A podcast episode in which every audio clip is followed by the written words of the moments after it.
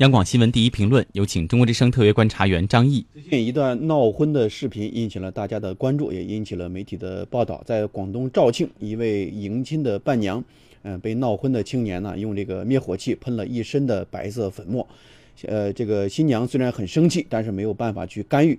在场的很多人啊，也是以此为乐，没有人上前去阻止。我们要知道，大如果大量吸入灭火器这种干粉的话，会导致人窒息。山东淄博还发生过一起比较奇葩的婚闹的事件啊，新郎呢被脱掉了裤子，绑在电线杆上啊，浇啤酒。闹婚、抢亲和结婚车闹伴娘，这些应该说都是让人一声叹息，也是深恶痛绝的恶风俗。婚闹作为一种呃这个呃仪式或者风俗，它是长期存在的。本来呢是图了一个乐子啊，本来呃本意呢是让呃是以喜庆为初衷的，但是现在啊呃这样的一个长期存在的习俗，它已经成为一种恶俗。婚闹的习俗呢，很多时候也是以通过这样的一种低俗的方式去收场的。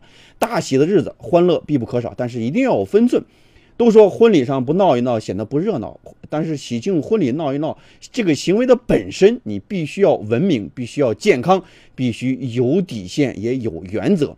一旦闹出了格，玩出了界，最尴尬的其实就是闹事者，因为等待你的可能就是行政拘留或者是法律的严厉的制裁。治理婚闹，法治不能缺位。在天津啊，长期流行一个婚婚俗，一个风俗，就是说这个拦截婚车。拦截婚车这个现象啊，在天津是特别的普遍。呃，经常是呢，婚车你半个小时甚至一个小时都出不了小区，一路被拦截。好一点呢，是找你要这个一洗烟呀、喜糖；野蛮一点，就直接要钱要物。应该说是在天津存在了很多年的这样一个地方的婚俗。呃，也有一些不法的分子啊，他是有组织。有预谋的去拦截婚车索要财物，可以说已经跨越了法律的底线，也造成了很多比较严重的呃后果。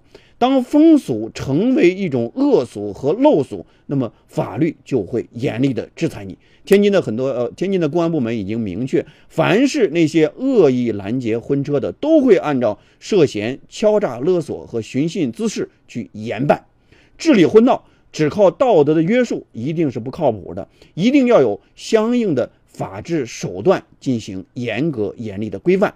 移风易俗，既要通过法治的名义对恶风俗形成一种打击，甚至是一种震慑，同时呢，也要通过文明教化的方式来树立新风。孔子有一个经典的名言：“移风易俗，莫善于乐。”什么意思呢？翻译过来啊，就是说我们要用礼仪的观念去净化人心。调解人心。好的，感谢张毅。